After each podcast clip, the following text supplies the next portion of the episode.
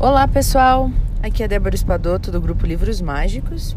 Nós estamos lendo o livro 100 Maneiras de Motivar a Si Mesmo do Steve Chandler e hoje nós vamos ler a maneira número 48.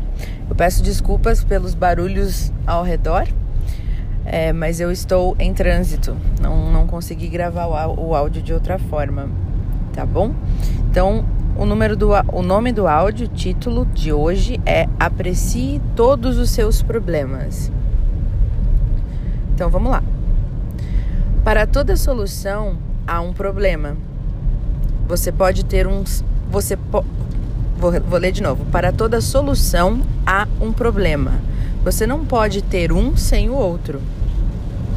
Então, por que, que nós dizemos que nós detestamos os nossos problemas? Por que alegamos querer uma existência sem nenhum percalço?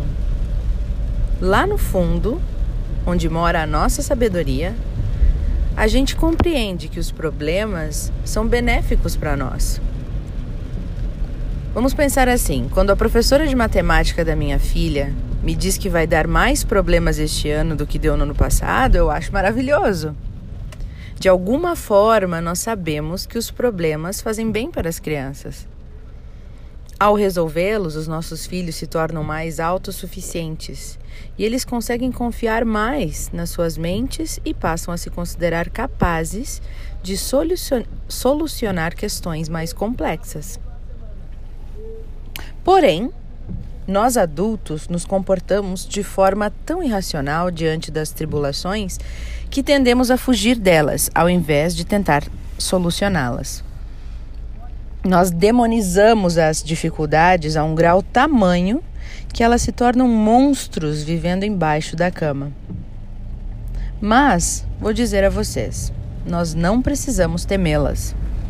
Problemas não são maldições, são simplesmente jogos difíceis para os atletas da mente. E os verdadeiros atletas sempre ficam ansiosos por uma partida ou por um problema.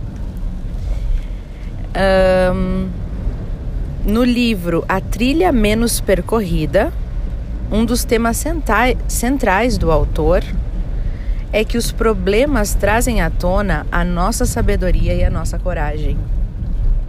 Uma das melhores maneiras de se abordar um problema é vê-lo como parte de um jogo, assim como você encararia uma partida de xadrez ou de basquete, algo a ser solucionado.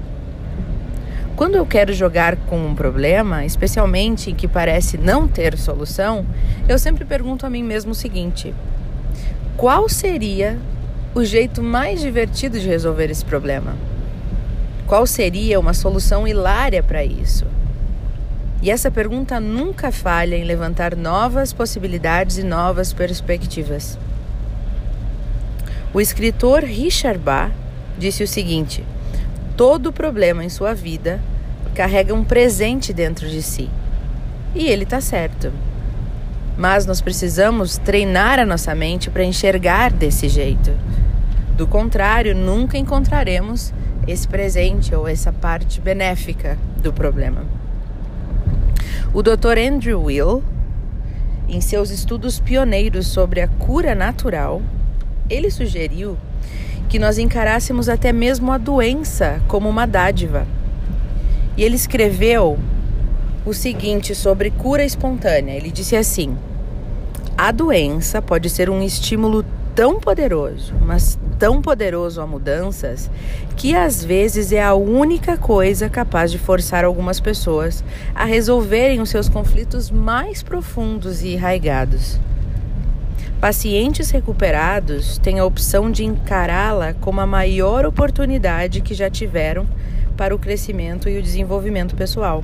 Ou seja, é um verdadeiro presente se encararmos dessa forma.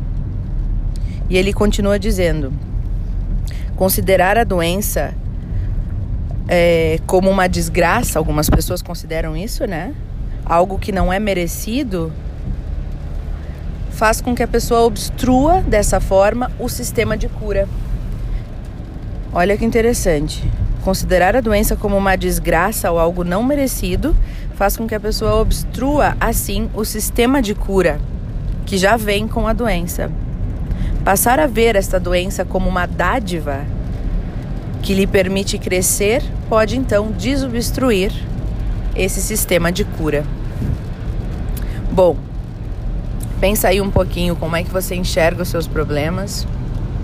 Se você enxerga mais como uma dádiva ou como algo que, ah, tudo acontece comigo, que tristeza. Como se a vida fosse algo que a gente não tem controle, né? É... O finalzinho, então, se você enxerga os seus problemas como maldições, poderá ser bem difícil encontrar a motivação que você está procurando na vida. Se aprender a amar as oportunidades que os seus problemas lhe apresentam, então a sua energia motivacional certamente vai aumentar. Agora eu me lembrei é, de uma. Rapidamente para encerrar o áudio, vou comentar com vocês. Eu lembrei, eu tenho uma colega uh, que mora perto da minha casa, onde eu moro, e, e ela tem uma vizinha no Brasil que neste momento esta senhora ela está com câncer. E esses dias eu estava com essa minha colega, com essa minha, minha colega de trabalho, e ela falando: "Ah, essa minha essa senhora, quase praticamente minha mãe está com essa doença". Deu, poxa, que coisa, né? Que, que difícil, câncer e tal. Daí ela falou: "Débora, tu precisa ver o jeito que ela está encarando o câncer, né?" E ela me mostrou uns áudios dessa senhora e o jeito que ela fala, assim, tudo como se fosse a maior bênção. Então ela diz: Ai, graças a Deus eu consegui que me ajudassem lá no posto, já vão fazer os meus, meus exames. E não, a vida tá maravilhosa, tudo tá maravilhoso. Eu fiquei ouvindo pensando, nossa, como que a pessoa tem que ter. Tem que estar tá muito bem, né, pra enxergar desta forma. Então, varia como a gente quer ver as coisas, né? Eu desejo a vocês ótimas reflexões no dia de hoje e até o nosso próximo áudio.